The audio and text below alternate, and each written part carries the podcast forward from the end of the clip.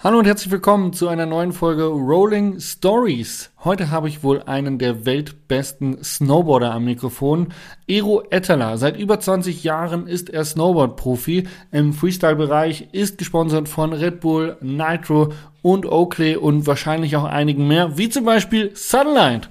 Und wir unterhalten uns darüber, was es braucht, um Snowboard-Profi zu werden, welche Entscheidungen man im Leben vielleicht auch treffen muss, um dorthin zu kommen und wir unterhalten uns darüber, wie sich Trainingsbedingungen äh, von Finnland unterscheiden zu denen in Europa, in den Alpen oder auch in Kanada. Und natürlich aber auch, wie das Wohnmobil seinen Snowboard-Profi-Alltag mittlerweile prägt und was für ihn das Besondere dabei ist. Also auf jeden Fall ranhören. Heute die erste Folge in Englisch. Ich habe mich ein bisschen schwer getan, mal wieder ins Englisch reinzukommen. Corona und wenig Reisen hat da natürlich sein Übriges zugetan, aber nach einer kleinen Aufwärmphase haben wir uns ganz gut eingefunden, für ihn genauso wie für mich. Also viel Spaß mit dieser ersten englischen Episode. First of all, uh, very welcome to this podcast, Rolling Stories, Ero. Is that pronounced the right way? Ero Um, uh, yeah, it, it depends. If if uh, yeah, uh, in Finnish you would say Eero, Eero Ettala. Eero Ettala. Yeah, exactly. But when I talk to people in English, I also say Eero. Arrow. So yeah, it, I think it's it's easier, isn't it?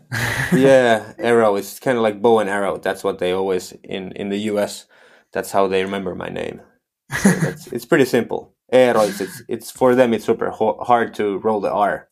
Yeah, you are one of the biggest uh, idols in in snowboarding, and um, the product manager of Sunlight is a big fan of you.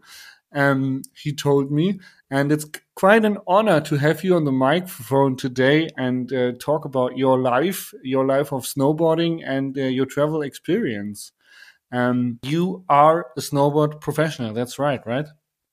Yes, still, still to this day. Uh, thanks for the kind words, first of all, and then uh, second of all, yeah, uh, exactly. I'm still a snowboard professional. I got on Oakley and Nitro. I got on Oakley the year 1999 so that's like 22 years ago. And then Crazy. i got on nitro 2001 so that's kind of like my first legit professional contract i got with nitro. So that's already 20 years as well. So it's been a long journey so far. Yeah and uh, a long-term partnership. Yeah yeah exactly. I, I never i never changed the sponsor. I always stayed with the same brands. Since with oakley for whatever it is 22 years with nitro 20 years and then with red bull since 2007 and Skullcandy since 2010 and then now sunlight is the newest one. It's the second second year on the team. Cool. Yeah i'm very happy that sunlight has a quite um, diverse team. So every sport is kind of in the adventure crew and um, if I look to Wikipedia, it actually says in German. I don't know if it's the same in, in other countries, but in, in the German Wikipedia, it says that you are next to Shaun White, one of the biggest um, snowboarders.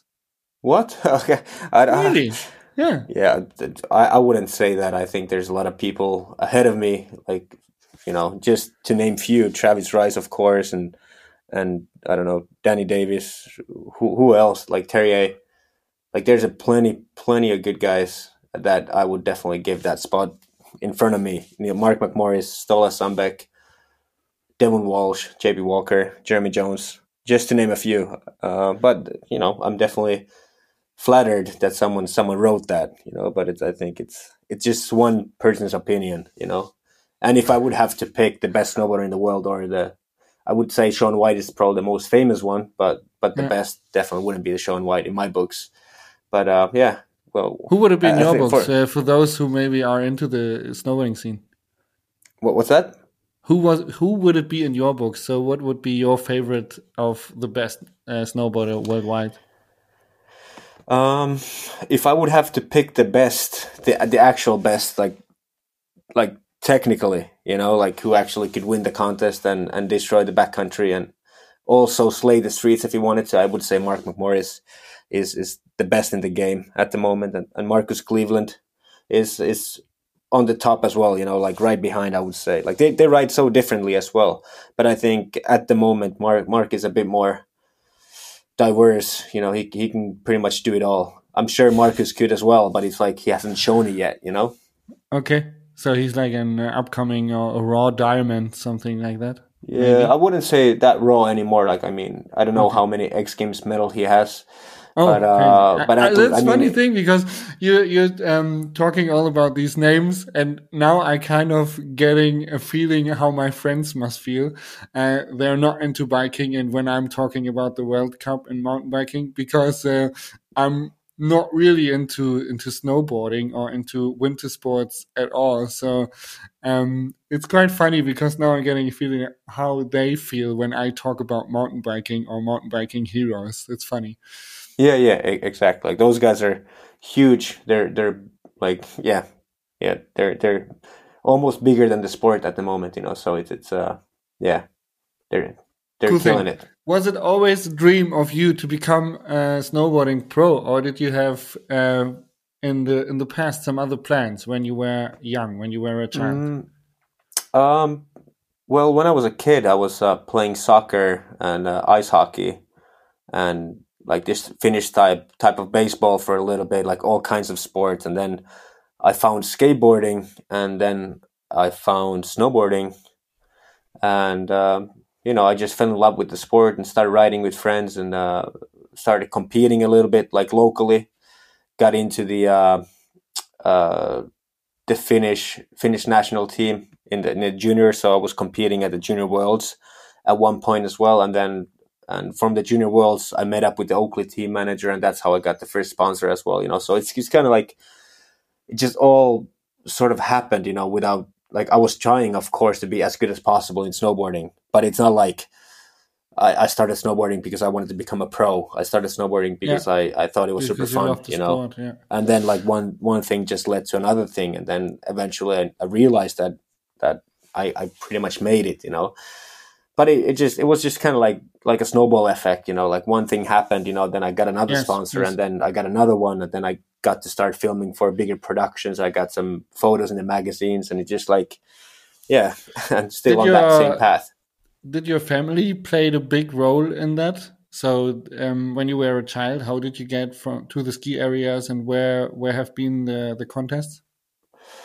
Yeah yeah for sure. My, my parents were always always super helpful. You know, they were like everything that I was doing sports wise, they were always backing it up 100%, you know. So, like, pretty much, I would say five days a week, my dad would drive me to the ski resort and then always pick me up. And then on the weekends, he would drive me to other resorts for, for half pipe contests. And, uh, you know, of course, they would also like support my travels and stuff before I got sponsored.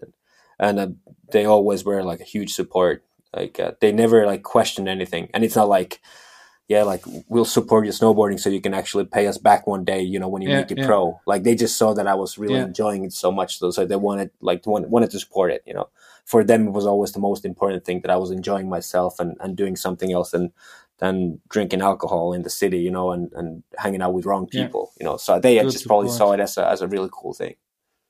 Pretty cool, pretty cool. Are they also into uh, snowboarding or winter sports? Um, I, am definitely not into snowboarding. I, I don't think they ever tried. But um, our whole family, I got a twin sister and an I older brother. Like they, they would try snowboarding if if their son is like a huge pro. Like they should even try it. Shouldn't yeah, yeah. I, like I'm not hundred percent sure. Yeah, I'm. I'm trying to think if if they tried the first year when I got my first board. You know, of course I wasn't a pro then, you know. But um, yeah. yeah, it just yeah, that's already like 30 years ago or 25, so it's like hard to remember. But um, but they're really into like cross country skiing and skiing, you know. So cool. always yeah. when when we had winter holidays from school, you know, we would go somewhere like on, on a ski trip, you know. So we would I would snowboard with my brother and with my sister, and, and they would like hang out in the cafe or hang out outside or go cross country skiing while we were skiing or snowboarding. So it was like a cool mix, you know. So we always always did this kind of like winter related trips anyways, you know. So I got to know the ski resorts and, and it kind of like definitely pushed me to like it. Pretty cool. Yes, that's nice. And um what was your thing after school? I mean, like in Germany, if you go to school, and normally your parents are like, you have to have a plan, you have to go studying, or you have to get your trainees for the future job. Um, was it was it um, nearly the same for you? Did you have to choose your job, or was it clear that you become a pro? Well, what actually happened, it was like, um, so already when I was in high school, that that's already when I was sponsored by Nitro and Oakley, and I was already getting oh, paid cool. yeah, yeah. from snowboarding. You know, so for me it was obvious. You know, like when I'm gonna be done with high school, I'm just gonna keep on that same track. But it was like it got to a point when I was traveling so much that it was kind of like reflecting on my on my school numbers. You know, so. uh I'm, I'm really happy and, and lucky that my parents really pushed me. They, they always told me like you can do whatever you want as soon as you finish your school, you know. So mm-hmm. at least I finished my school. I got the grades were not perfect, you know, but at least I did yeah. it. And then you know I still I just kept snowboarding, you know, because it always happened. I was in this like sports academy and um, or a sports school, and uh, I was always half the year out of the school because I was traveling. I was already filming for for Standard Films at the time, so I was super busy like Standard Films used to be one of the biggest yes. production companies for snowboarding cool. in the US. So I spent uh, three months out of the winter in Tahoe filming for the video. So that's why I kind of like missed out on most of the time, like trying to like learn in school. So I think it took me four and a half or five years to finish school, and usually it takes you three years. You know, so it took me two extra years to to hang out there. So I was the how, old, how was the guy. relationship to your teachers then? Oh, they they, they liked me. Yeah, uh, like I was uh yeah, I don't know. I was kind of the, the the poster boy, like the the nice guy. Oh, okay, cool. Yeah, yeah. Nice. They they were never giving me shit, you know. And and also since it was a sports school, like they were, you know, there was like a bunch of NHL players and stuff as yes. well, you know. So it's not like I was I was the big star in the school, you know. Okay, like I was cool. probably like the low grade star because I was a snowboarder, and yeah. snowboarding is not really like at least it wasn't considered a sport anyways, you know. So so, uh, but they were super cool to me. I was always like trying to be super nice and, and trying to like, when I was in school, I was trying to be like a good, good student. What was the time ratio of uh, going to um, filming and going to contests and maybe practicing for contests?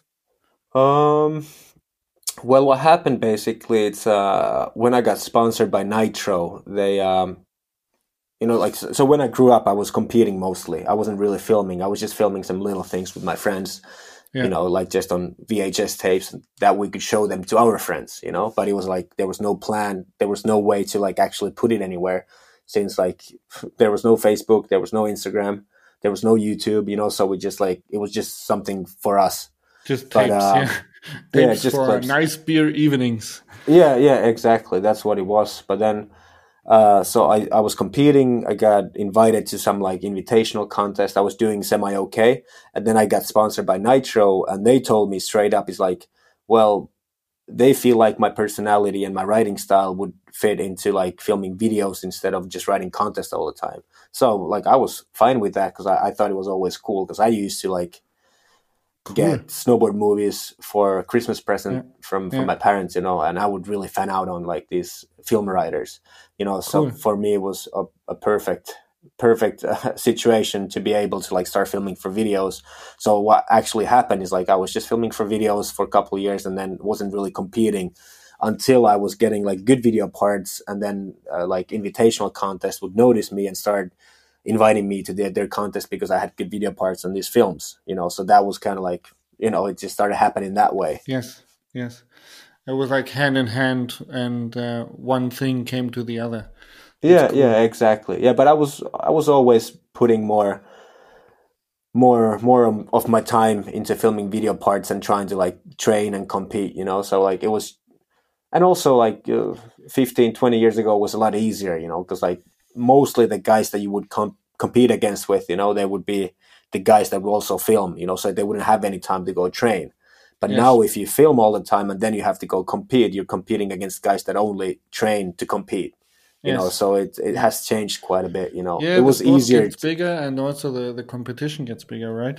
I mean, it's. I think it's the same in in mountain bike sports. There's there's so much talents growing up, and the sports is getting it's getting bigger and bigger, and there's so many bikes sold. So you know, so many people are riding bikes now. That's insane. I think it could be the same in snowboarding, right? Yeah, yeah. I just you know, yeah. I, I don't know what what's the uh, how how to describe it or what's the what's the the actual status of it. I just feel like it's there's just those limited spots, like how many people can actually film for a movie, and there's yes. not too many production companies, you know. So it happens to be it's like okay, like if you want to make it as a snowboarder, and if you're not able to be like if you're not able to like be in one of those films, then you, the only way to shine is to compete, you know. So yes. that's why there's a lot of people that that only have that opportunity to film to make it, or uh, to, to compete. I mean, so I, I, think that's one of the reasons why it's getting like really out of hand at the moment. And there's so many good writers that would deserve a lot more than they're actually getting at the moment. Cool. A short step back to the past before we uh, drop into the sports again.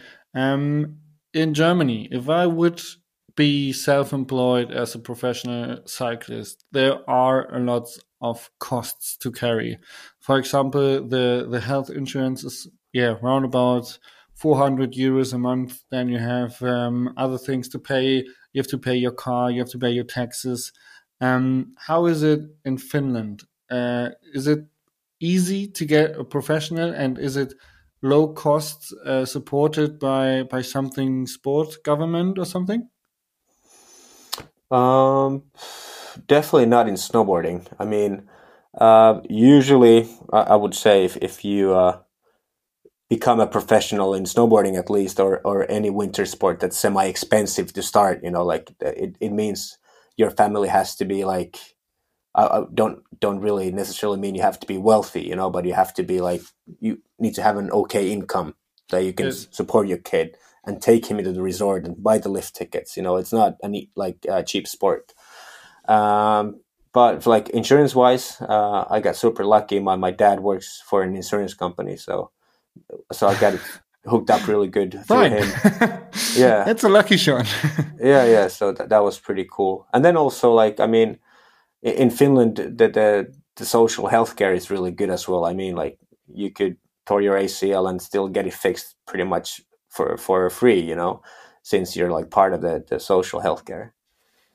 That's so that's cool. why we pay quite a lot of taxes, you know. So everybody in Finland would get that, get the yeah. same perks of of having the social healthcare, which is good. Yeah, I think it's kind of um, nearly the same in Germany. I'm not, yeah. not, sure about the details, but we have kind of the same system.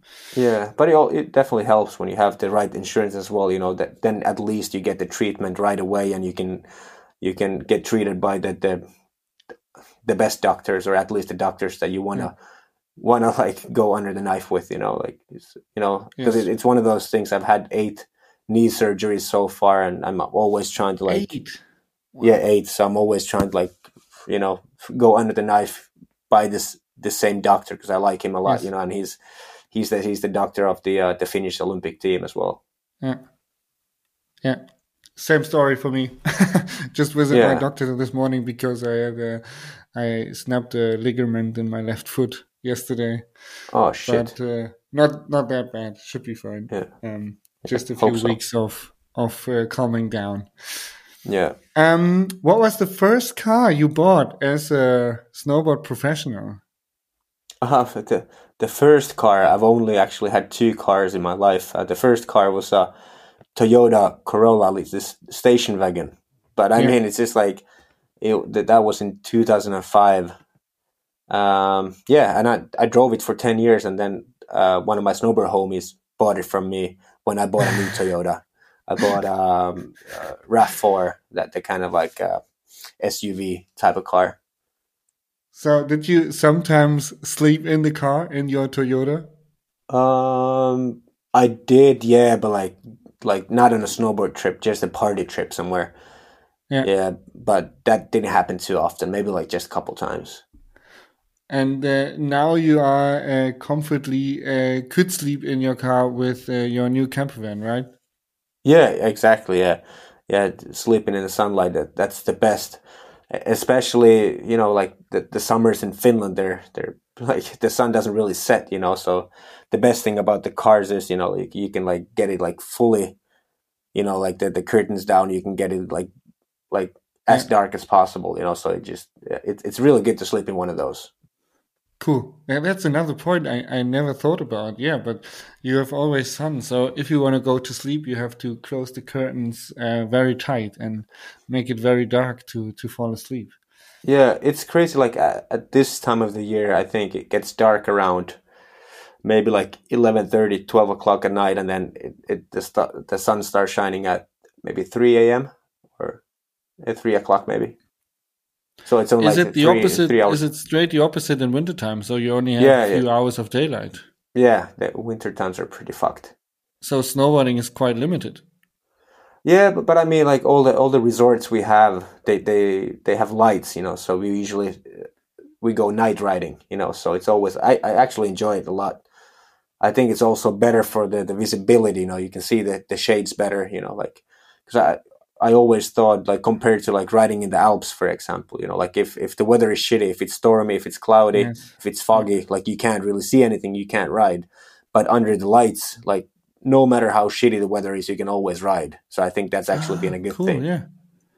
That's that's a good point of view. Never never thought about that. yeah, yeah. It's I, I, thought it's perfect, and also like the resorts that we have, like they're they're tiny, which means you get more practice a day. You know, like in the Alps, because yes. the, the, the slopes are way longer. Maybe you can take like 20 runs a day, and that's like maybe not even that, you know. But in Finland, yeah. you can easily take 50 runs a day. That's crazy. Yeah, more time yeah. on the boat, uh, on the board, more time and more practice time. So, um, how how was it in the past? You started to become a pro. You started to film for one of these production companies um, in partnership with Nitro. What was the next big step in your life? Um, well, I, I think the the biggest steps was when I got to film for for Standard Films in the US. So I filmed with them 2003 and 2004, and then from there on, I got to switch to start filming for Mack Dawg Productions in the US for the next four years, and then in my eyes, Mack Dawg Productions was the best video company that there was at the time. You know, so I feel like once you make it in that film, you're kind of like uh, on on top of the game.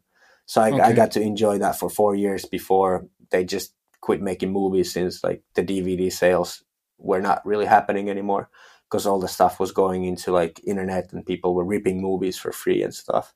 But but that was cool. Like those were those were the best times. And I think maybe one of the, the biggest turning points of my career was the uh, the first year that I got to film for Mack Dawg Productions in 2006.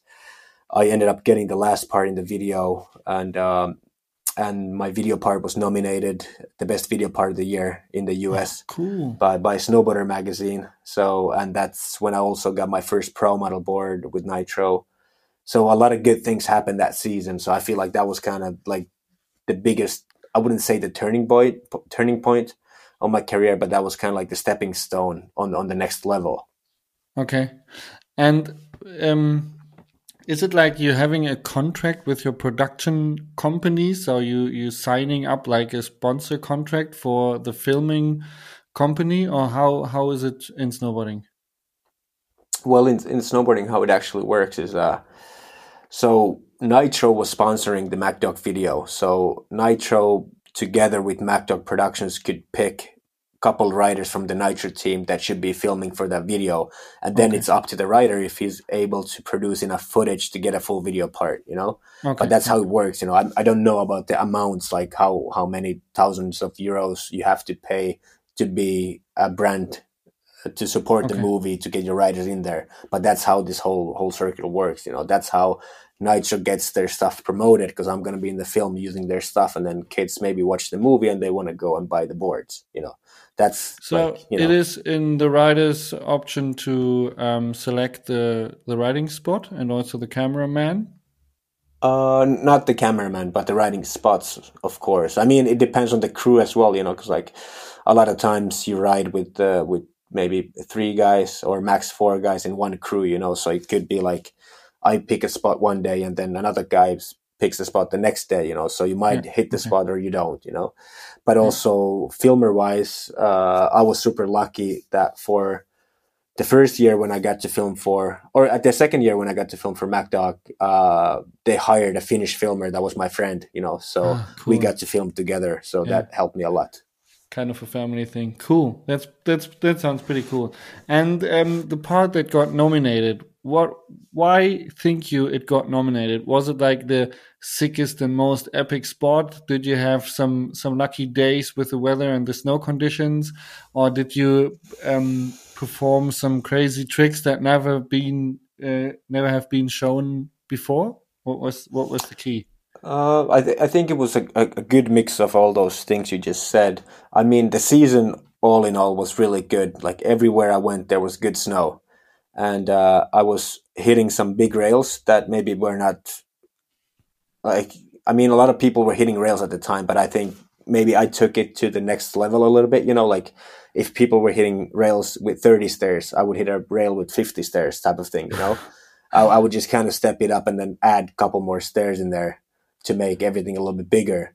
And then also the last trick of the video part was a, a double backside rodeo 1080, which was never been done before. So I was the first guy to ever do it, you know. So that was kind of like the closing shot of the whole film, you know. And it's like that was at the time that uh, only one double cork, or maybe I'm trying to.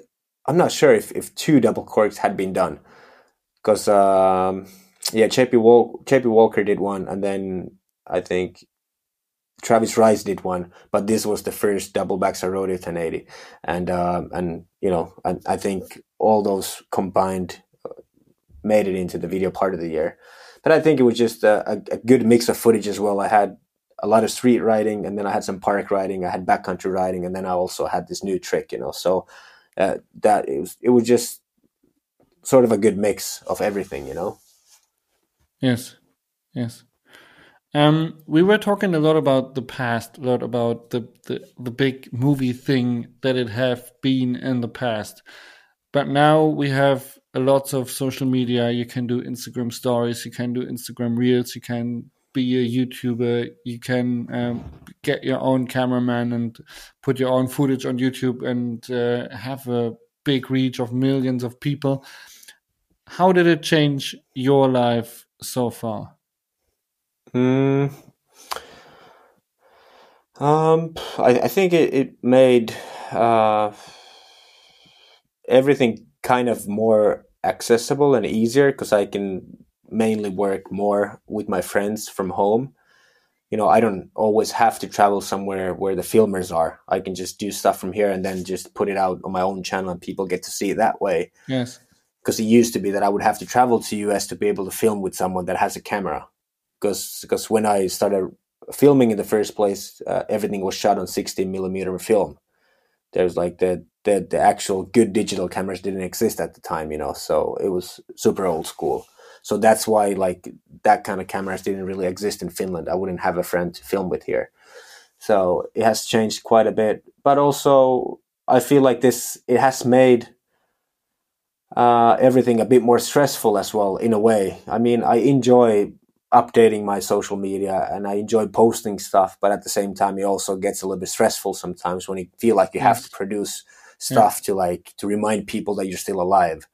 Because it used to be when we were filming for videos, like you could just in silence, you could film for five months and then they would edit for a couple months, and then, And then you know like dropping the thing and everybody. and then you goes, just drop this video part yeah and then you have another year again till you have to release something else you know. Now you now you- now i feel like i have to release something at least a couple times a week to remind people that i'm, I'm still around. So it's it's different but i mean i enjoy it and i, I think it's it's been cool for me that i've been able to do and see both sides of it like what it used to be and what it is now. And i wouldn't say like it you know it's, it's it's so dumb to say like it used to be so much better. I mean it used to be so so different you know so it's hard to compare it. Cool. So it's definitely a next thing, and it's definitely I I would say more pressure because um, now uh, in the in the past days maybe you you have to get your connections to find a filming guy who has a camera, and then as you said you have to meet him to make an edit. And now it's so easy to make an edit with your phone it looks good and put it in a in a, in a Instagram reel, and if you have done some cool shit. Uh, people will like it, and you could get famous. Uh, so it's it's kind of also a bit more competitive. That's what I recognizing in, in the mountain bike scene. And also it's making it more creative. For um, example, the the mountain bike X Games this year with uh, a YouTube video contest has um, brought out some real creative new video styles. Would yeah. you think that's also that's also part of the social media life? Yeah, yeah, for, for sure. I think it's good. I mean, also like everybody's sort of, yeah.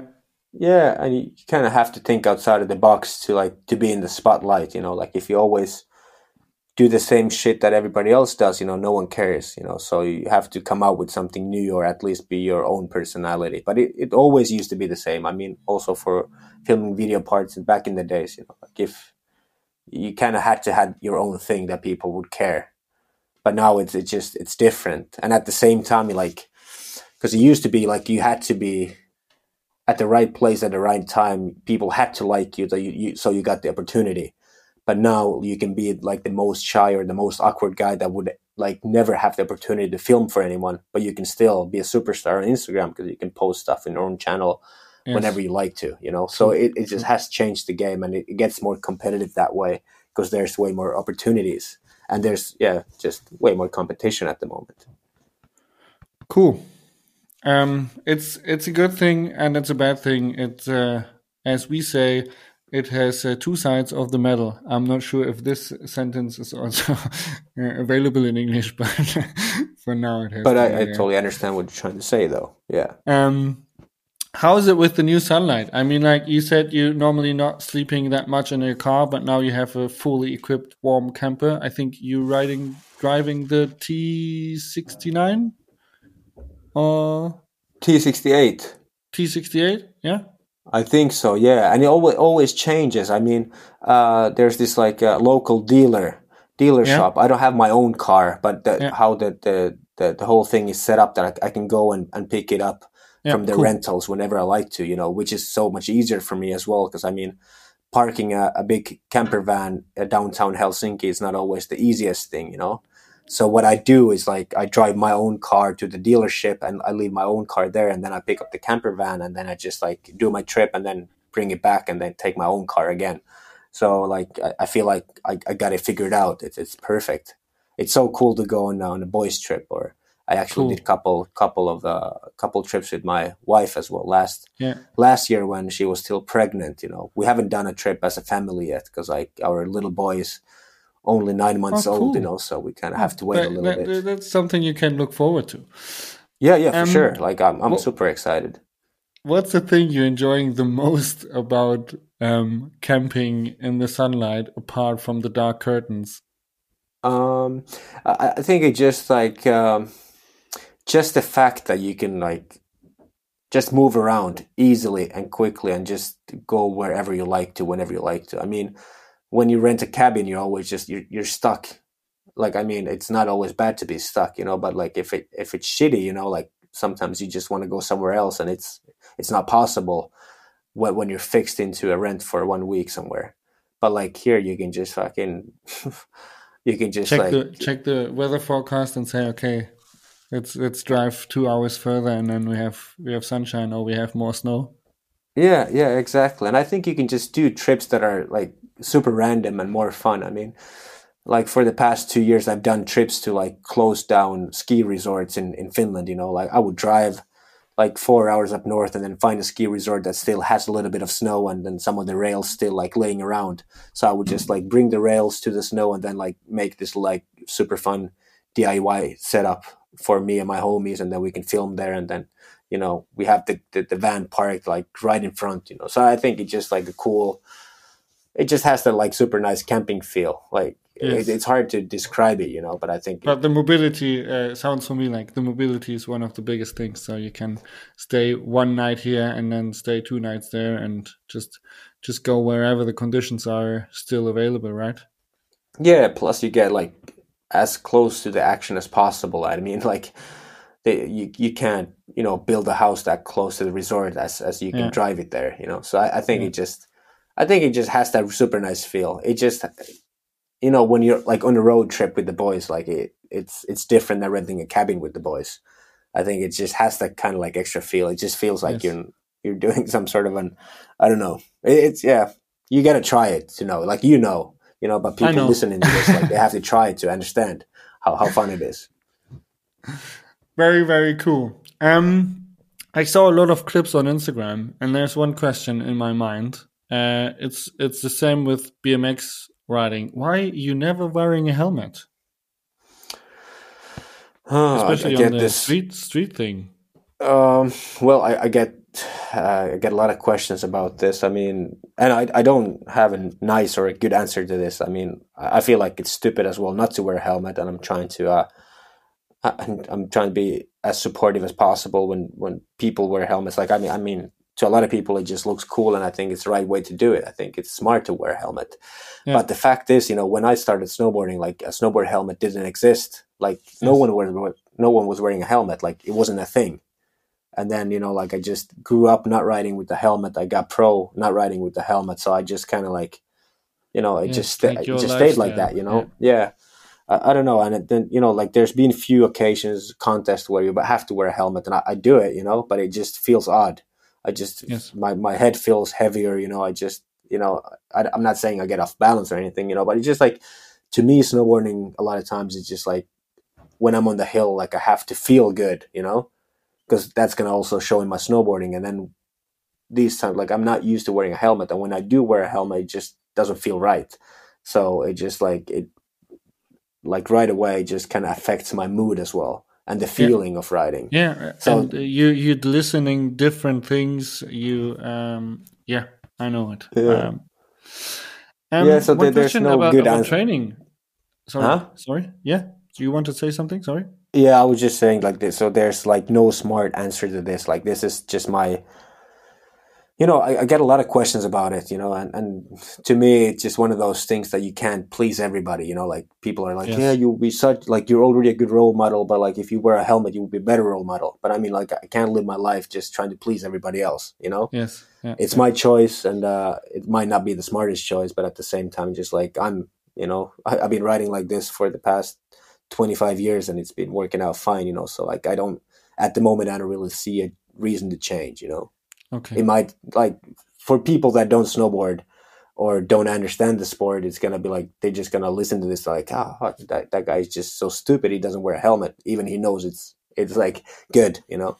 But it, it, there's so much more to it, you know. To be honest, there is like kind of the same trend in the bike scene because um, the bikes are getting better and better, the riders are getting better and better, and uh, everybody's riding faster. But um, just for ergonomic wise and because it's lighter, everybody's just wearing an, an half helmet, half half face helmet. I don't know mm. the the name of it. just yeah. just a short country helmet and not a full face. So um, I think I, I can understand it. It just feels better, even though it's maybe a stupid thing. But if it feels better on the bike.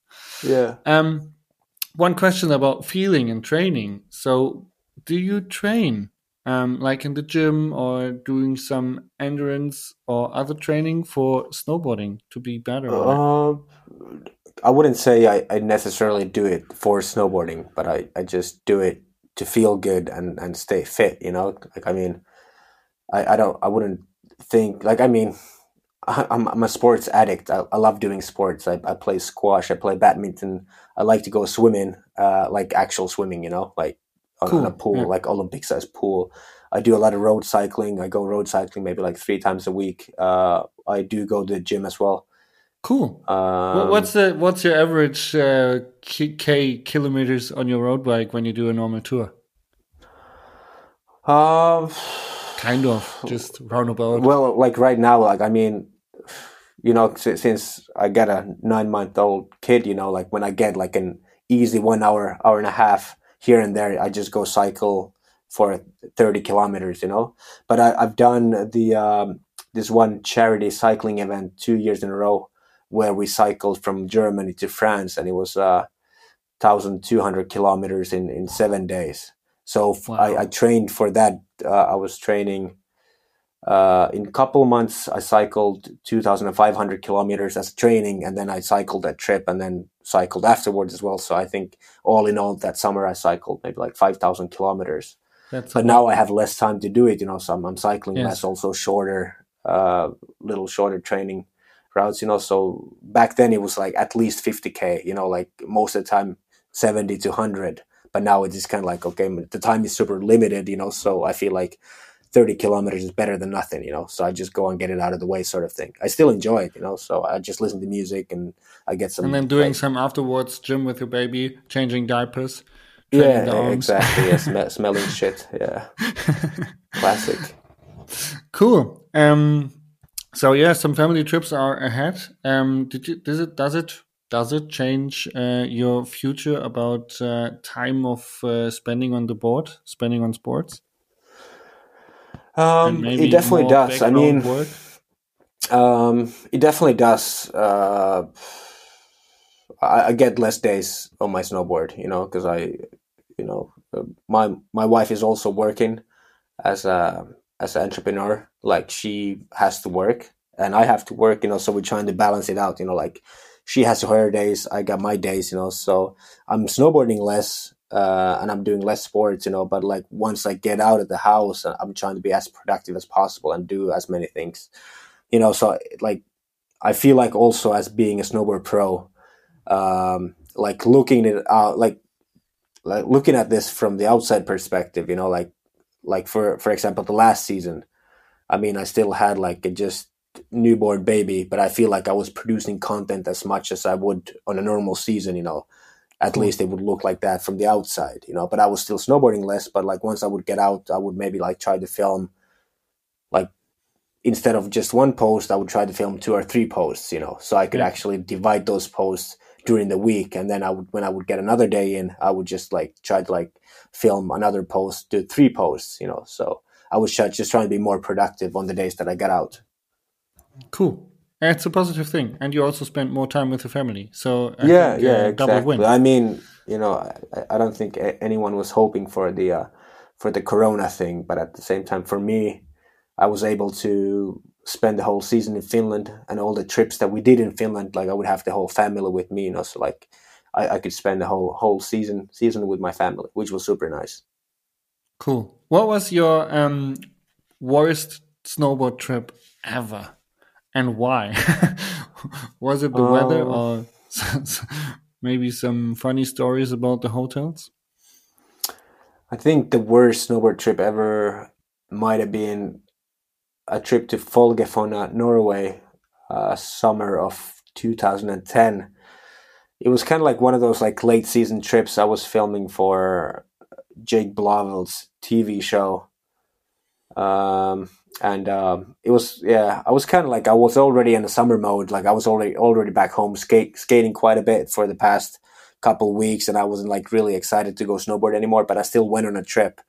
And then you know the, the jump was pretty big and the takeoff was super slushy you know i was doing a backside rodeo and uh, my toe edge just sank into the takeoff and slowed all the speed down speed down and then i landed on the deck uh, of the jump, and then I tore my ACL and meniscus uh, of my right right knee, and then you know that was the end of the season, obviously, and then also there was a yeah a big surgery ahead of me and stuff. So that was one of the trips that just like I feel like I definitely didn't get anything out of it, and it would just it just sucked. It took me out for a half a year. Okay. And uh, yeah, it one of those trips that I just should have like just skipped out. I feel like.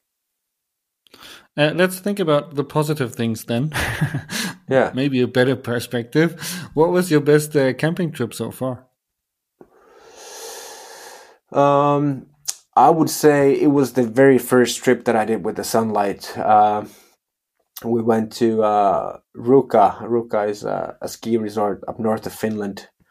It's approximately maybe like 10 to 11 hour drive from Helsinki. And uh, that this was last winter, so we had a really epic winter. There was a bunch of snow, and we ended up driving there end of May. I would say, yeah, I think it was end of May, and uh, you know the ski resort was closed uh, since Corona. I mean, but it would have been closed anyways because it was so late in the season. but there was still so much snow left, you know. So we just drove our camper van to the campsite and just like built a lot of cool jumps and, and obstacles in the resort when no one else was around. And uh, you know, it was crazy because uh, the sun would set around 12 o'clock, you know, so we would have super nice sunset sessions. You know, the days were super long mm. and it would be super warm. You could just ride in a t shirt uh, and, you know, just hanging out with the homies. And also, like, it was extra special, like, doing it as an first camper van trip ever, you know, like, I was just like trying to learn all the pieces, you know, like, you're scared to use the toilet, you know, like, how do yes. I like clean the toilet afterwards? How, like, how, how do I empty the toilet and stuff? Like, it's a first for everything, you know camping newbie. But would you yeah, describe exactly. yourself as a camping pro now? uh, I wouldn't say pro, but I mean it's just uh, I definitely know how everything works, uh, and I'm not scared to use like all the facilities that that the uh, the camper van offers. You know. Okay, that's great. Um, do you cook always in the camper van? Uh, it definitely it depends. It depends on the trip and and how long of the trip it is. You know, uh, if but it's just like short, to cook? Uh, not not really. I mean, I I don't. I like to eat, so I, I like when good, people good cook for me. Yeah, but uh, but I do cook, and like once I get into it, like I enjoy it, you know. But I think starting to cook is always the hardest part. But uh, yeah, but it's super nice. for nice. me, like, the hardest part is always the cleaning after cooking. yeah, that yeah, I yeah we uh, usually my wife does the the cooking and I do the cleaning, you know, so we get it figured out pretty well. but uh, but on that first trip that we did to Ruka, that that's where we had all the frying pans and everything with us. You know, like it was super nice to. Usually we just like cook the breakfast, you know, like like uh, okay. yeah yeah. We had some like eggs and whatever for breakfast, and it was super nice to just sit sit outside and have the uh, the, the sun cover like the marquees you know, and then we have some chairs and stuff, and it was super warm. We just sit outside and eat, eat breakfast. It was super cool. Cool. Is there anything big coming up where our listeners uh, should take care about that they won't miss it? Um, you mean like uh, snowboard projects or? Yes, yes, yes. What's your next project? Hmm. There's actually like no one knows about this yet. I mean, I can't tell you too much, but we did film a big Red Bull project uh, the end of last season, uh, or like this season. Uh, I think we filmed it in January, March, uh, end of April, and now okay, cool. we are just in the middle of editing, and it's supposed to be released somewhere in September or October, but just to like hype up next season. And I'm, I'm super happy how the project went, and uh, I think people are going to like it. But I can't tell you. It, it's really special. It, it's pretty artsy. It's a different type of project. I'm really looking forward to it. I'm excited. Stoked to hear that. Yeah, I'll send you a link when it's out. Please, please. Maybe we can share it then in the show notes of this podcast. So uh, a lot of people who will listen to it maybe will watch it. Should be great. Yeah, that would be cool. Thank you very much for your time. Thank you very much for this podcast. It was an honor for me to talk to you, and um, I hope you enjoyed it yeah, th- this was super fun. I mean, I just feel like my English is getting so rusty. I haven't been able to travel lately since Corona, you know. So it just it get, takes me. takes time to get like back into it, you know. So it was nice, yeah. nice to actually chat uh, almost fifty minutes in English, you know. So I feel like I, I just I'm, I'm, picking it up back again, you know. I have to start talking to my wife and my kids in English, you know, so so I don't forget how this works. but it was super fun. Thanks for your time. Thank you very much. Ciao, ciao. Ciao. Later.